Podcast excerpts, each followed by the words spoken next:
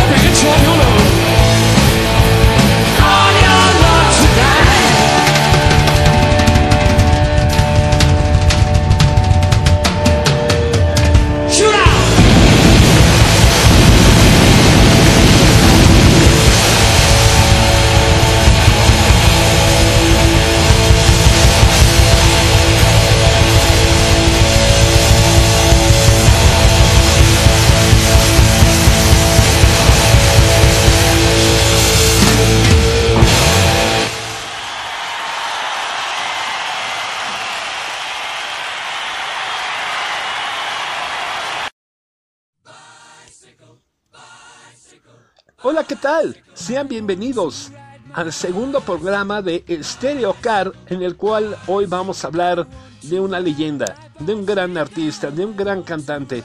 Vamos a hablar de Freddie Mercury.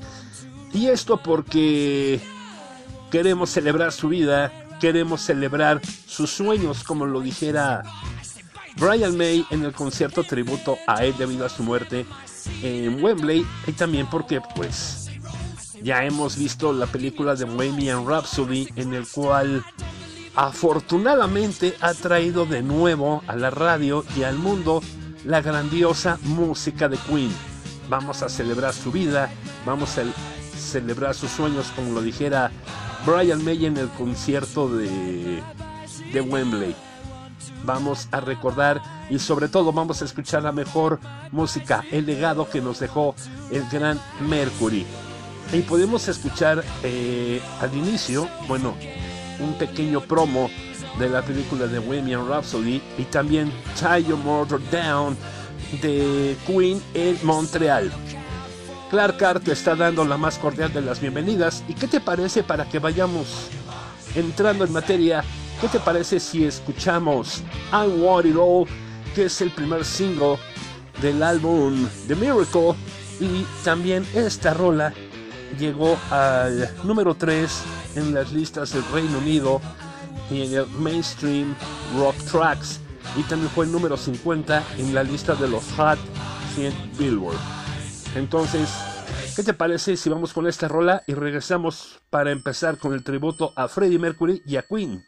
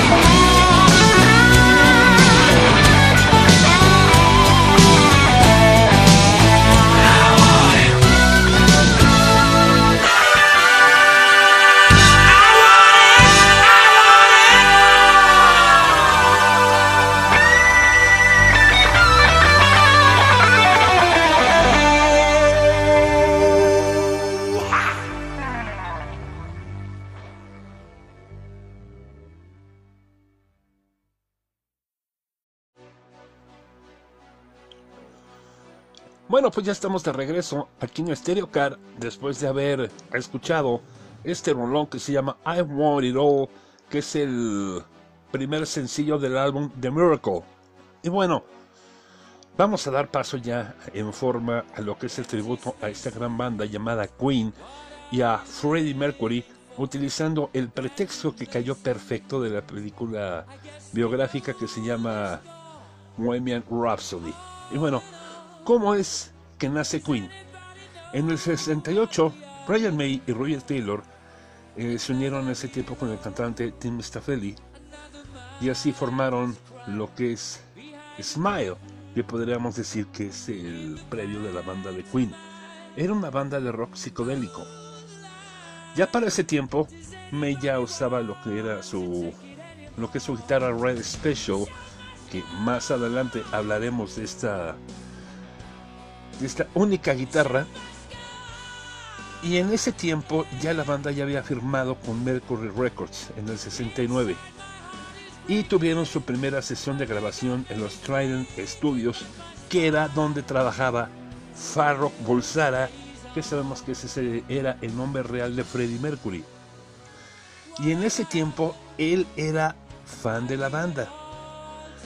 Ya había estado en otras bandas como Ibex, Wreckage o Sir Milk Sea. En el 70 ya eh, había abandonado la banda y Brian May y Roy Taylor se pusieron en contacto con Freddie Mercury para que formara Queen. Y después de, todo, se buscó un nuevo nombre. Freddie ofreció Queen, que a Roger Taylor le había agradado, pero Brian May estaba un poco reacio, el cual prefería el nombre del Grand Dance, o Roger Taylor también se inclinaba por The Rich Kids pero al final se quedó Queen, y en el cual Mercury dice, yo pensé el nombre de Queen, es solo un nombre, pero obviamente es muy real y suena espléndido. Es un nombre fuerte, muy universal e inmediato. Visualmente tenía mucho potencial y estaba abierto a toda clase de interpretaciones. Yo era consciente de las connotaciones gay, pero era tan solo una de sus facetas. Y afortunadamente se quedó con este con este nombre, el cual sabemos que le queda perfecto. La banda al inicio, como muchas otras, tocaban canciones de otros artistas o de otras bandas. Aunque también eh, rescataron algunas rolas de las anteriores bandas de, de Freddy, como te decía, eran Ibex, Wreckage y también algunas anteriores de Smile. Ellos tienen su primer concierto en el City Hall del tour del 27 de junio del 70.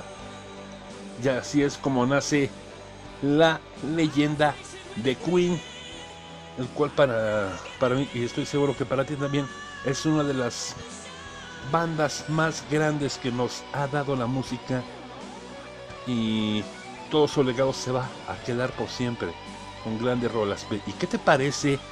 si vamos a escuchar una que nos encanta a todos, sobre todo esa versión a mí lo personal me encanta y sé que a ti también. Vámonos con I Want to Break Free del concierto de Wembley y regresamos para continuar más con el tributo a Queen y a Freddie Mercury.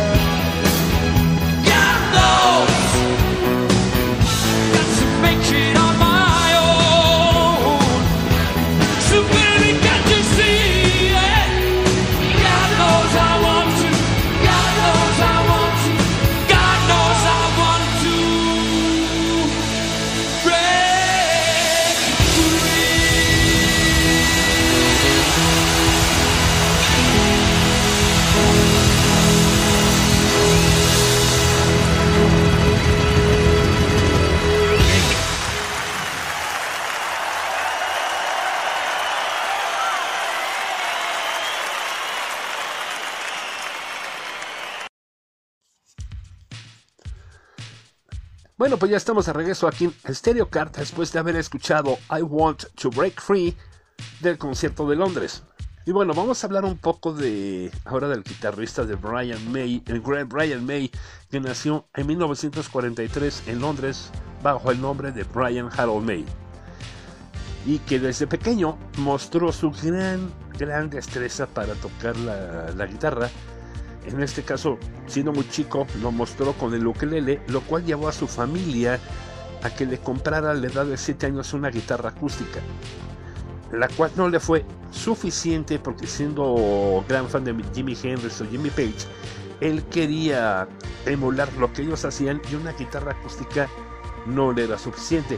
Pero como desafortunadamente su familia no contaba con los ingresos necesarios para poderse comprar una guitarra eléctrica, decidió crear la suya.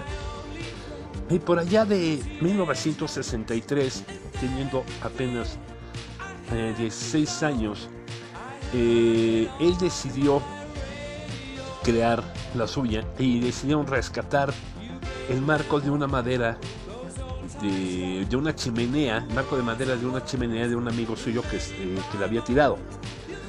Entonces, con ella la crea y con esto nos cuenta Brian May. El mástil formaba parte de una chimenea que iba a ser destruida. La caoba era de buena calidad, pero era tan vieja que estaba algo apolillada. Rellené los agujeros con madera de cerilla y los cubrí con una capa de rusting plastic coating. Hay un montón en el cuello, aunque ahora se están desprendiendo un poco. La caja de la guitarra la hicimos de un robusto trozo de roble. En un momento determinado, el escoplo estropeó parte de la manera de la caja y me sentí tan frustrado que tiré todo por la ventana y empecé de nuevo. Las herramientas utilizadas a lo largo del proyecto también estaban hechas a mano. En las que no lo estaban eran herramientas sencillas. En el lugar en el que están unidos el cuerpo y el mástil, solo utilicé un cortaplumas y una lija porque no teníamos ninguna herramienta más compleja.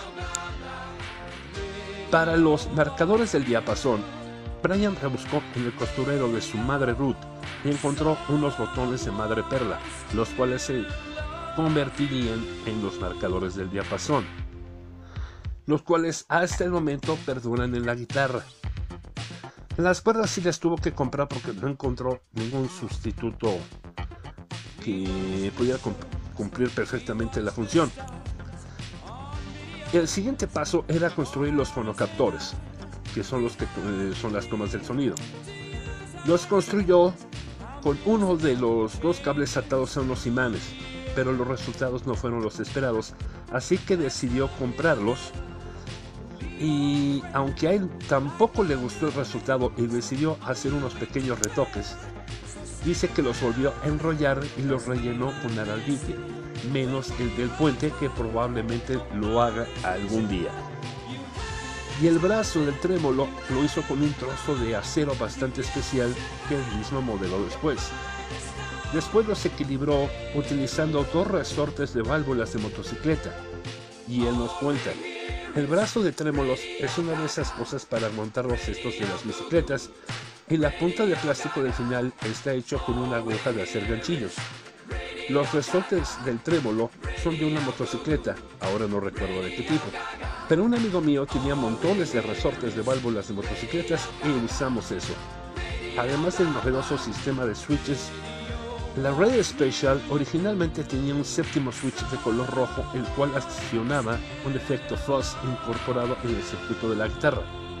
el cual fue definitivamente retirado después de la grabación del primer álbum. Y tras un año y medio de trabajo y con un costo de 18 libras esterlinas, la Red Special emergió y no se parecía a ninguna otra.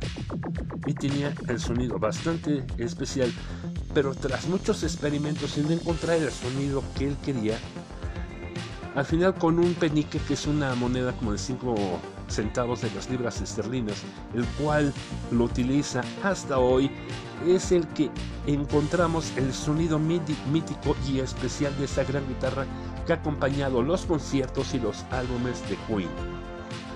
¿Y qué te parece si vamos a escuchar un poco de cómo suena esta guitarra? Pero no con Queen, sino con Brian May de solista. Vamos a escuchar Driven by You de un álbum de 92 solista y regresamos con más aquí a Stereo Car.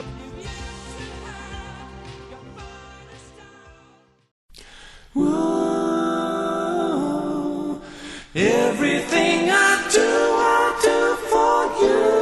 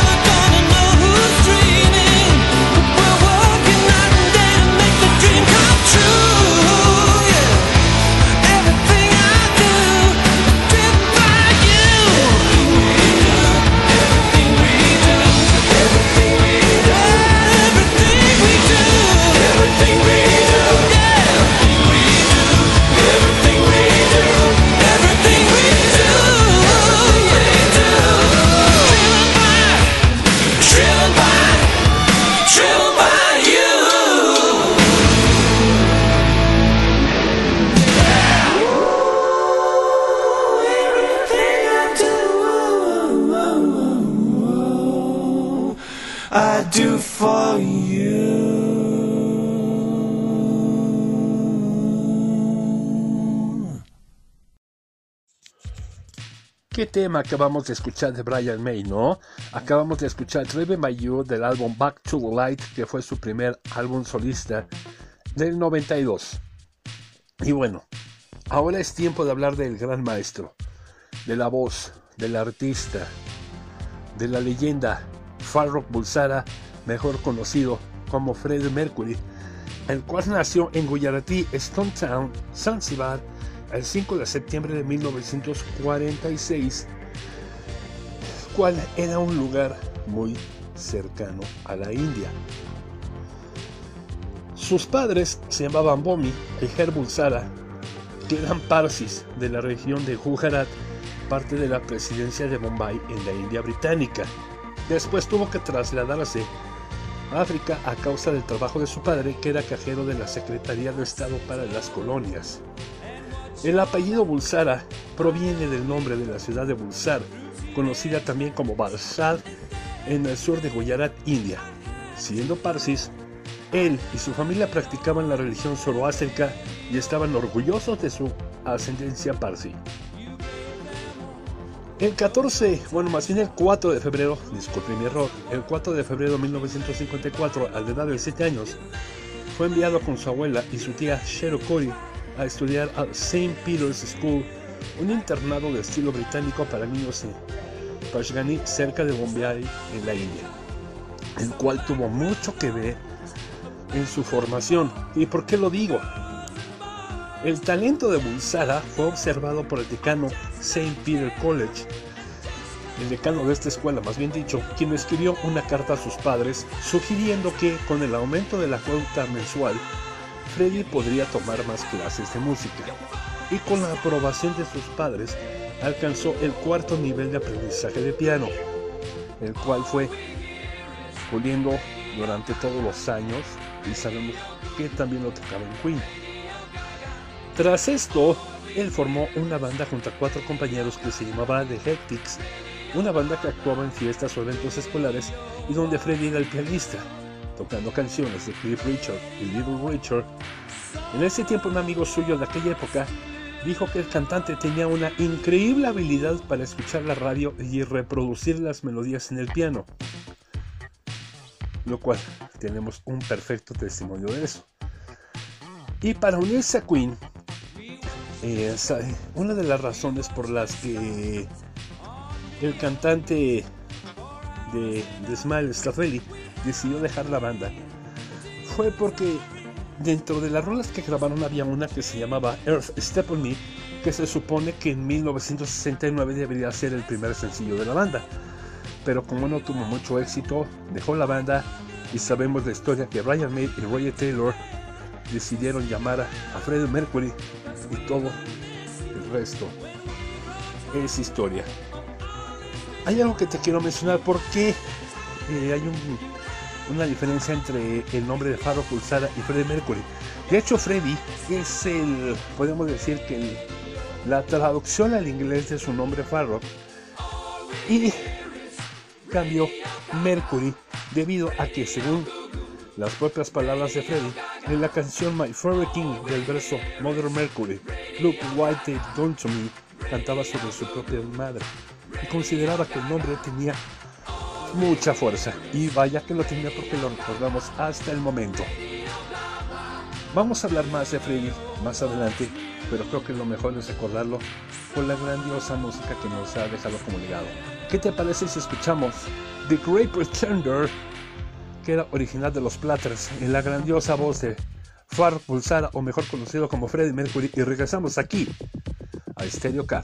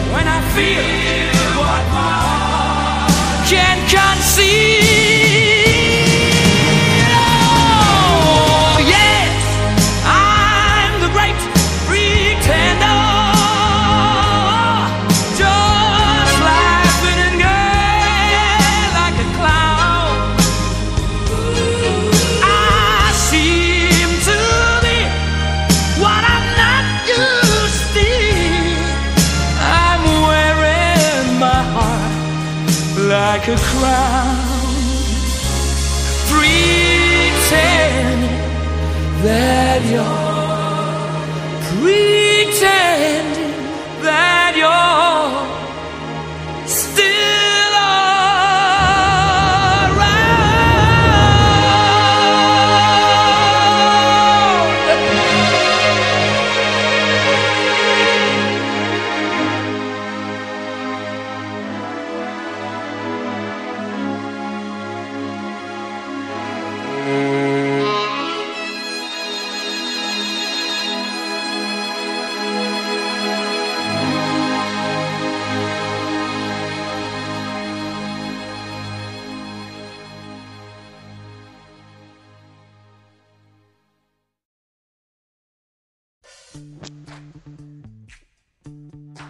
Pues ya estamos de regreso aquí en Stereo Car después de haber escuchado The Great Pretender de Freddie Mercury como solista.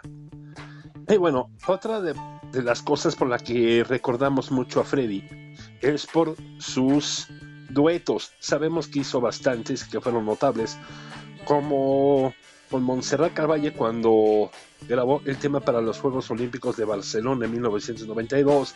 Sabemos el hitazo que tuvo con David Bowie con la rola de Under Pressure que la tenemos de fondo.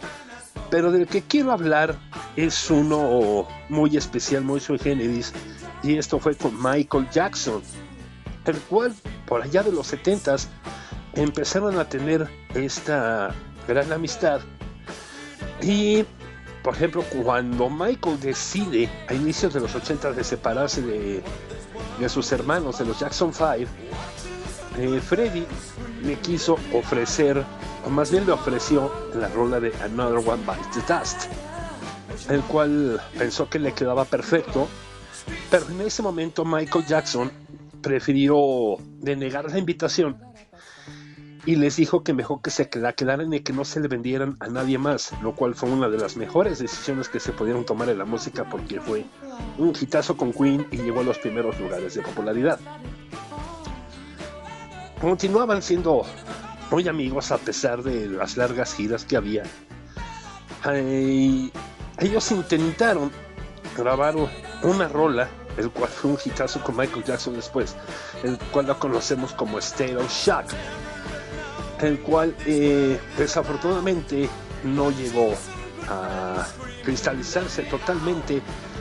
Se piensa porque en ese momento había muchas idas por parte de los dos y de hecho en una entrevista le, pregun preguntan sobre la colaboración que tuvo con Michael Jackson a Freddy y él responde, dice, sí, hice como tres tracks con él y hubo un tema en especial en el cual no pude terminar. De repente Michael me llamó por teléfono y me dijo, oye, ¿te importa si termino ese tema con Mick Jagger? Me dijo, no, no, no, no, hay, no hay ningún problema. Dice, para mí no, no significó gran cosa, porque mientras sigue la amistad, simplemente es una rola más. Entonces, es, eso parecía como que no había tenido gran trascendencia en Freddie Mercury, pero se rumora, bueno, uno de los que más fuertes suenan dentro de varios rumores que se han dado acerca de que no se terminó este tema, es que a Freddie le molestaba mucho que en el estudio estuviera la mascota de Michael Jackson, que era Sonora Bubbles. ¿Se acuerdan que lo traía para todos lados?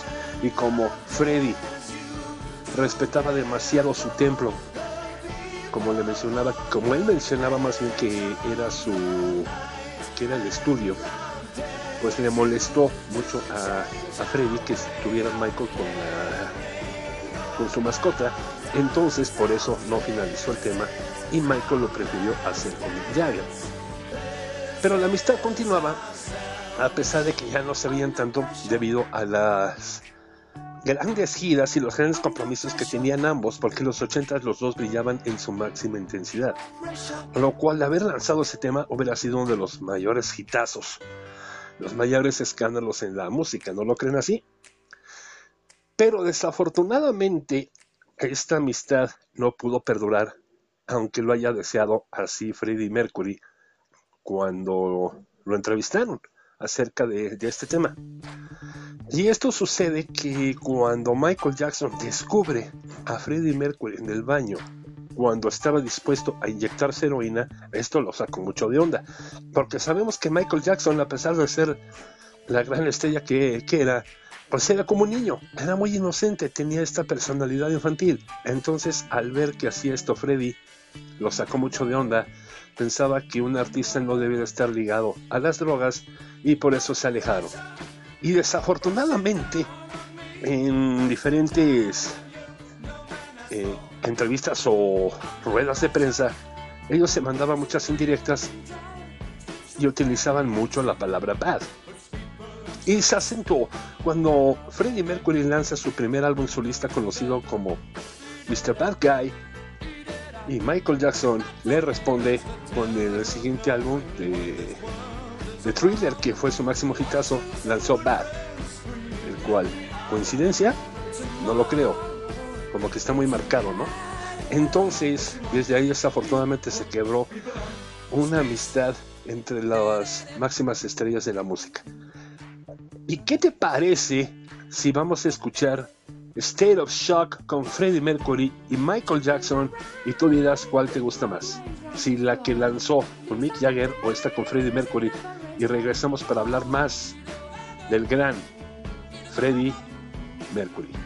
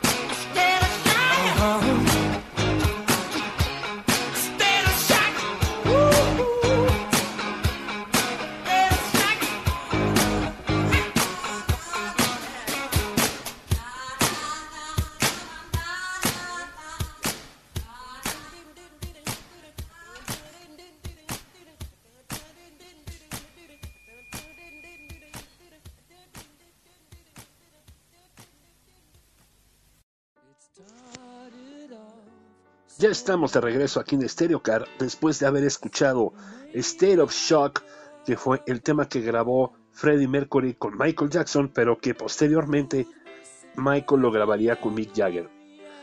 Y bueno, ahora vamos a hablar de los amores de Freddie Mercury, los cuales eh, los más importantes podemos decir que fueron dos. La primera es Mary Austin, que era una chica de familia humilde y que había conocido a Freddie Mercury cuando éste vendía arte, antes de ser la gran estrella que, que fue con Queen.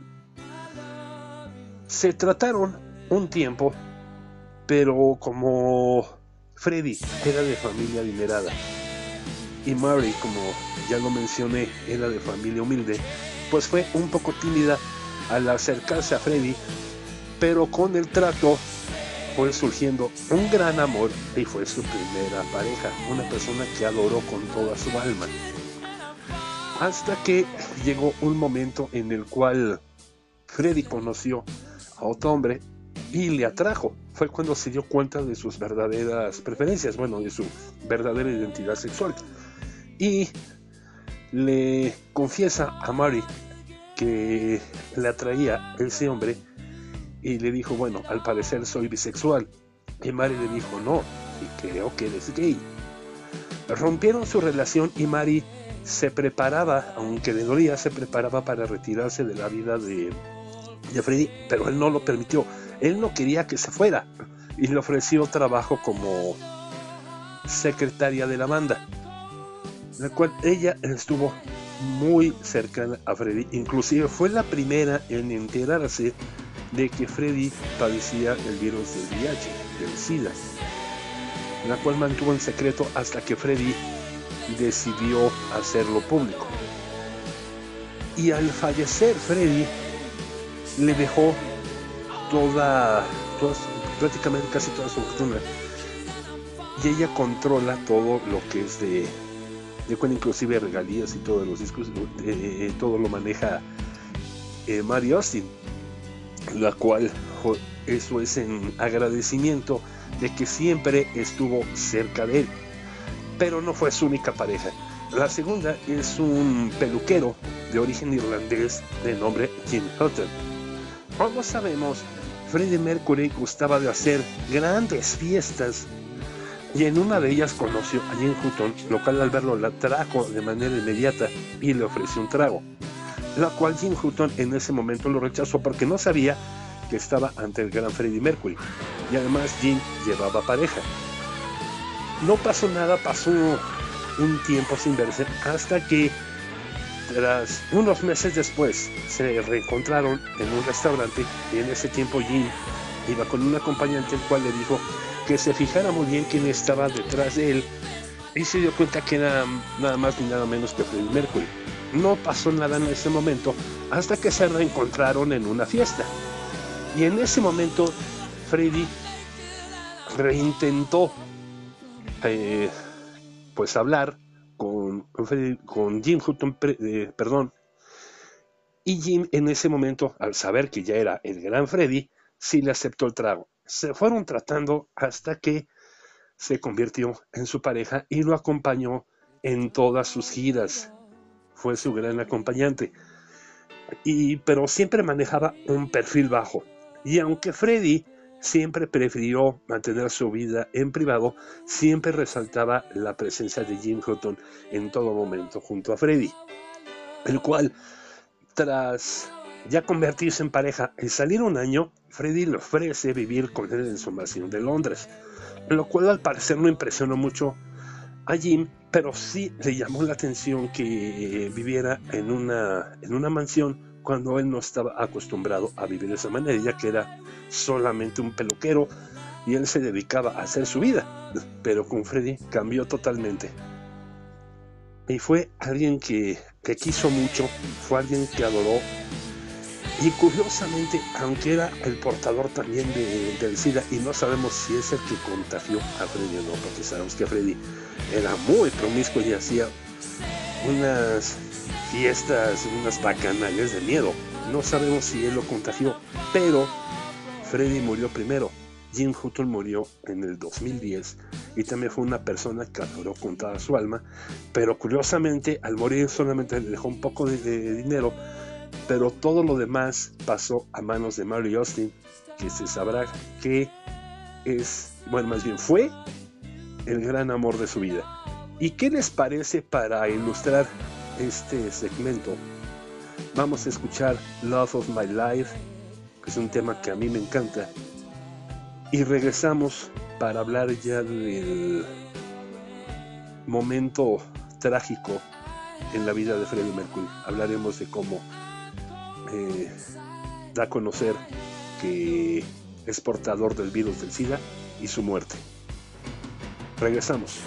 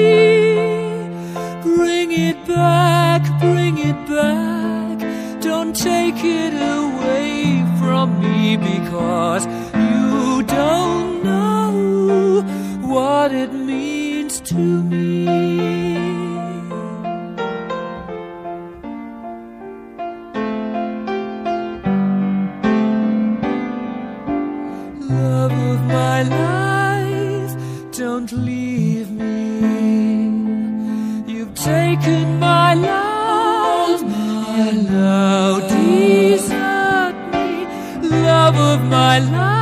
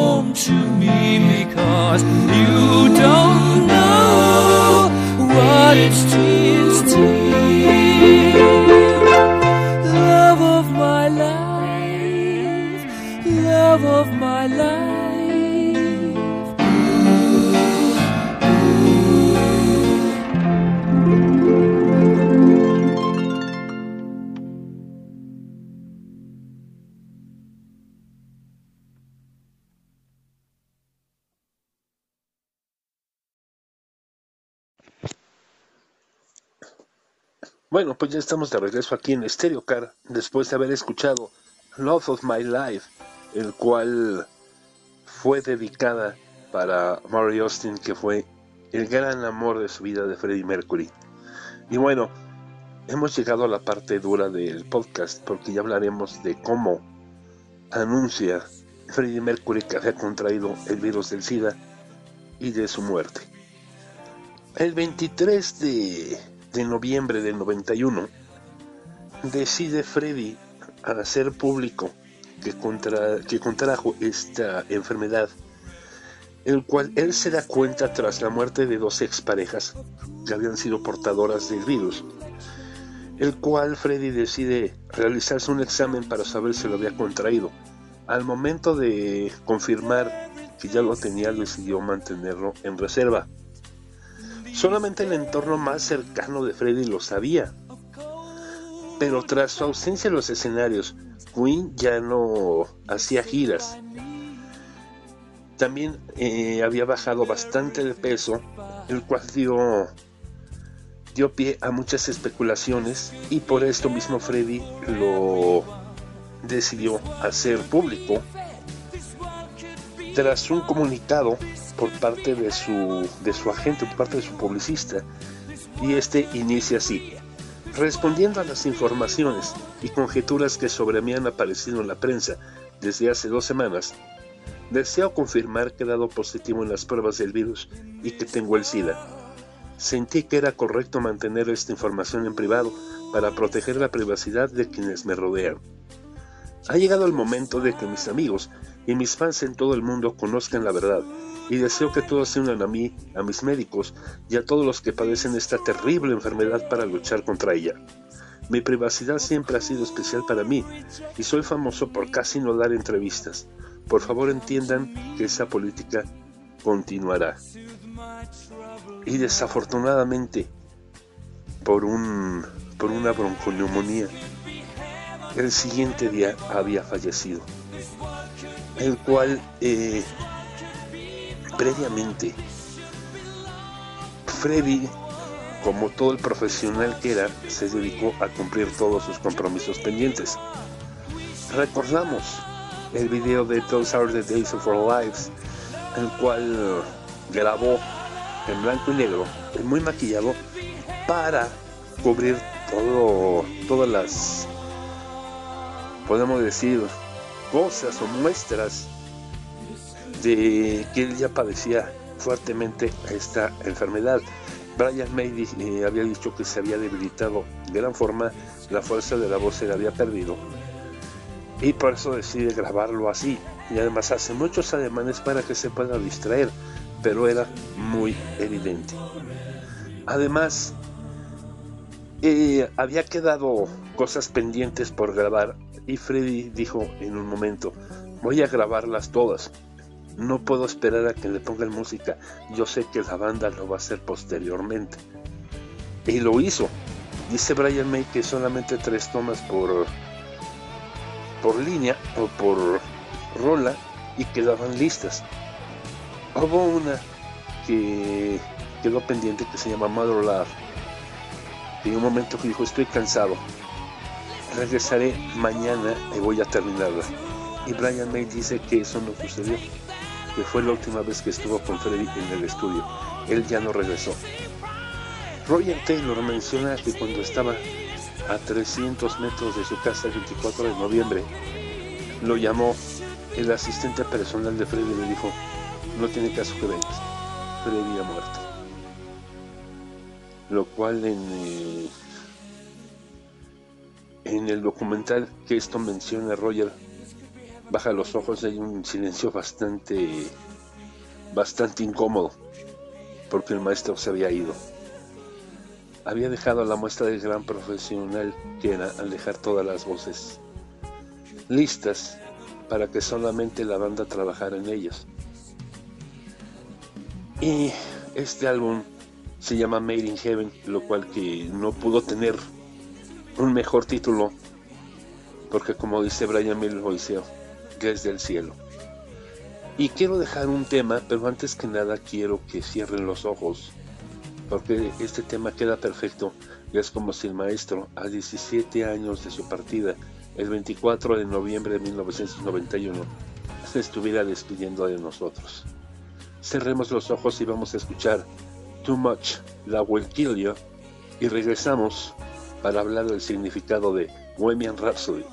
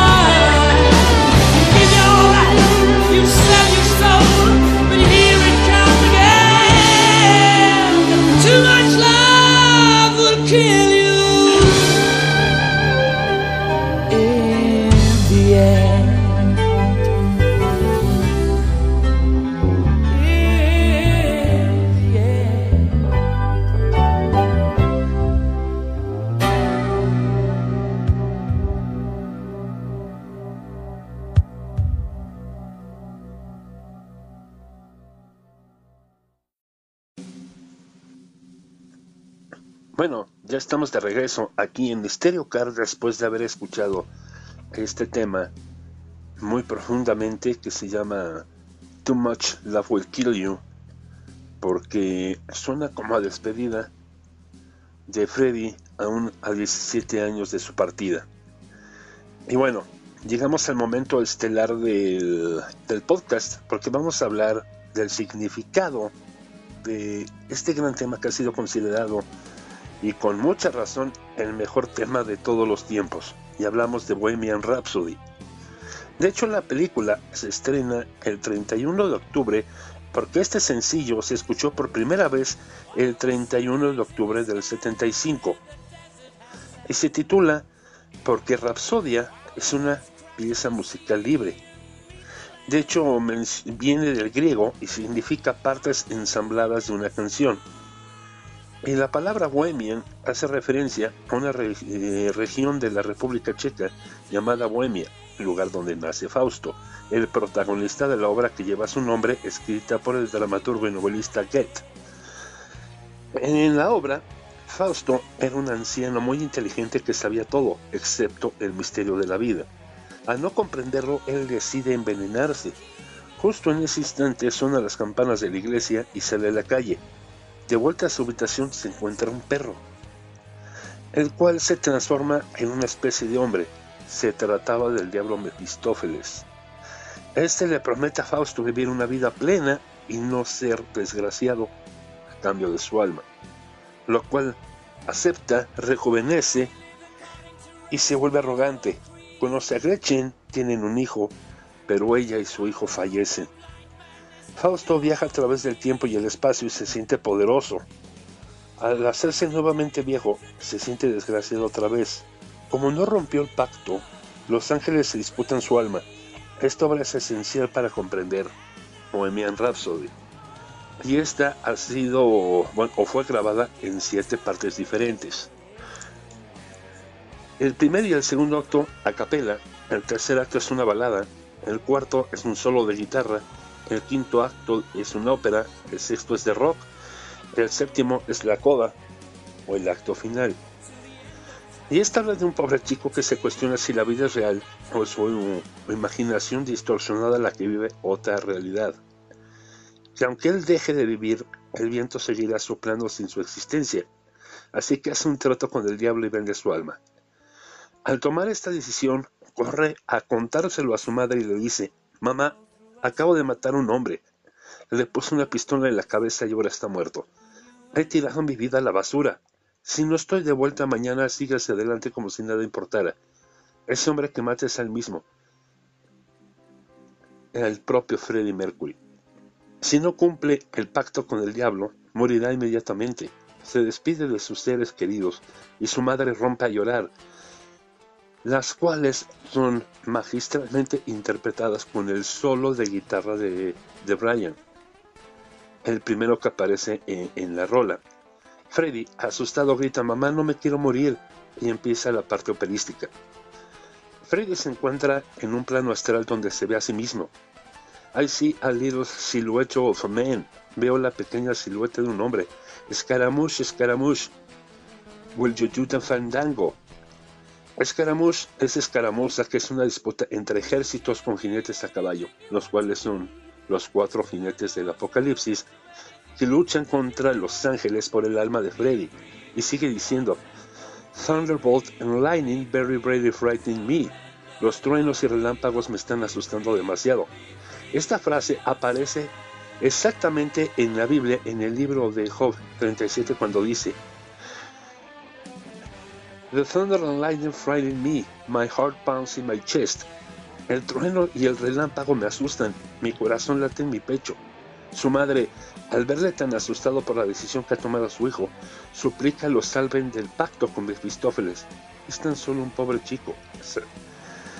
Eh, hay una parte que dice Bismillah, Bismillah, lo cual es una palabra es tomada del libro sagrado de los musulmanes, el Corán, el cual habla de la muerte. Así que el mismísimo Dios aparece y grita, no te abandonaremos, dejad de marchar. Ante tal enfrentamiento entre las fuerzas del bien y del mal, Freddy teme por la vida de su madre y le dice, mamá mía, mamá mía, por favor déjame ir. Vuelven a gritarles del cielo que no van a abandonarle y Freddy grita, no, no, no, no, no. Y dice Belcebú, menciona quién es el diablo que va por él, el señor de las tinieblas. Es posible que haya puesto un diablo contigo, madre.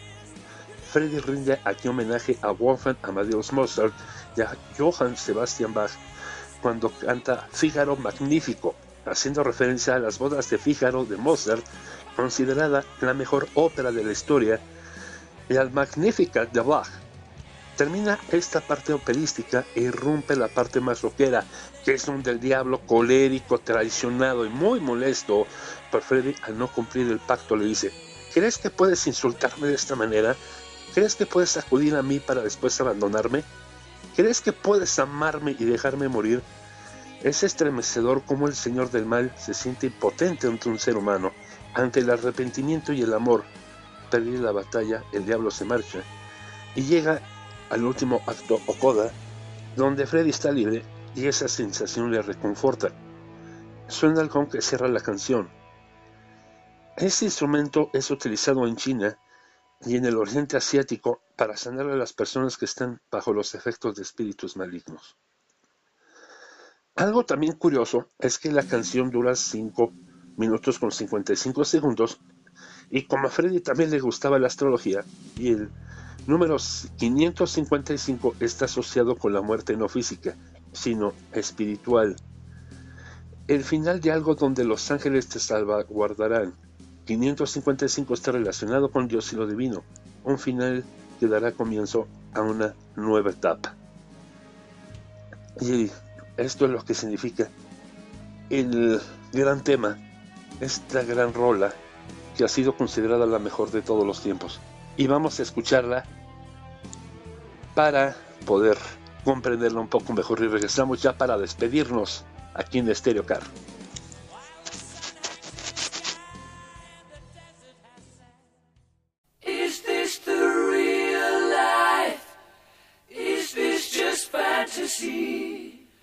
Caught in a landslide, no escape from reality. Open your eyes, up to the skies and see. I'm just a poor boy. I need no sympathy. Because I'm easy come, easy go. Little high, little low. Any way the wind blows doesn't really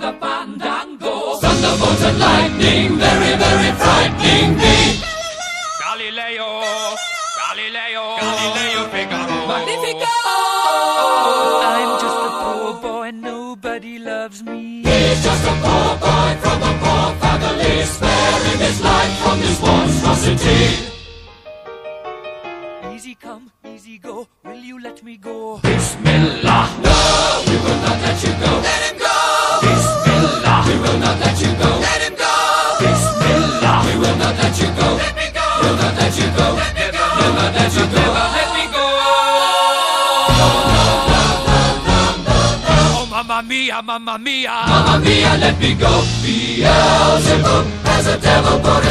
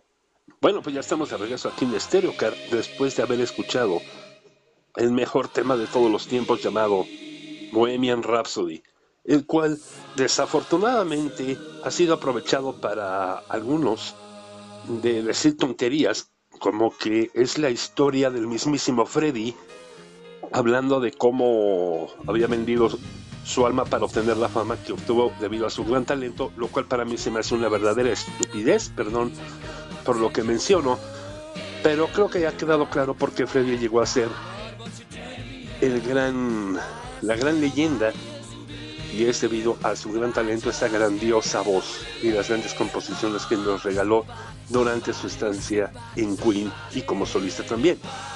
Y bueno, hemos llegado ya al final de este programa y pues quiero quiero mencionar que debemos recordar a Freddy como lo que fue. Por su grandiosa voz, por su gran música, por cada nota, por cada concierto que nos dio y sobre todo que él se entregaba y además era muy juguetón con su público cuando se ponía a vocalizar con todos. Era uno de los momentos más emotivos y padres en cada concierto. Tanto que salió hace poco un, un video con un castor o con un pequeño ratón asemejando ese momento porque era muy importante en la historia de la música. Hay que recordar a Freddy por esa melodiosa voz, por el paso que tuvo en la tierra regalándonos este gran talento y olvidando si era gay, olvidando si hacía fiestas, olvidar señalarlo por lo que tuvo que pasar o cómo vivía. Creo que lo que nos importa es cómo vivió. Y por esto quiero decirte muchísimas gracias maestro. Y bueno, si quieres que yo haga el especial de eh, algún cantante o alguna banda en específico, solamente me lo tienes que decir en mis redes sociales, que es Clarkar71 en Twitter o Clarkar W Gloss en Facebook, ya que las redes sociales del proyecto todavía siguen en construcción junto con el blog. Espero que te haya gustado este un poco largo podcast de Freddy, pero yo creo que lo más importante debe- debía de ser remarcado en este programa. Así que nos vemos en la próxima.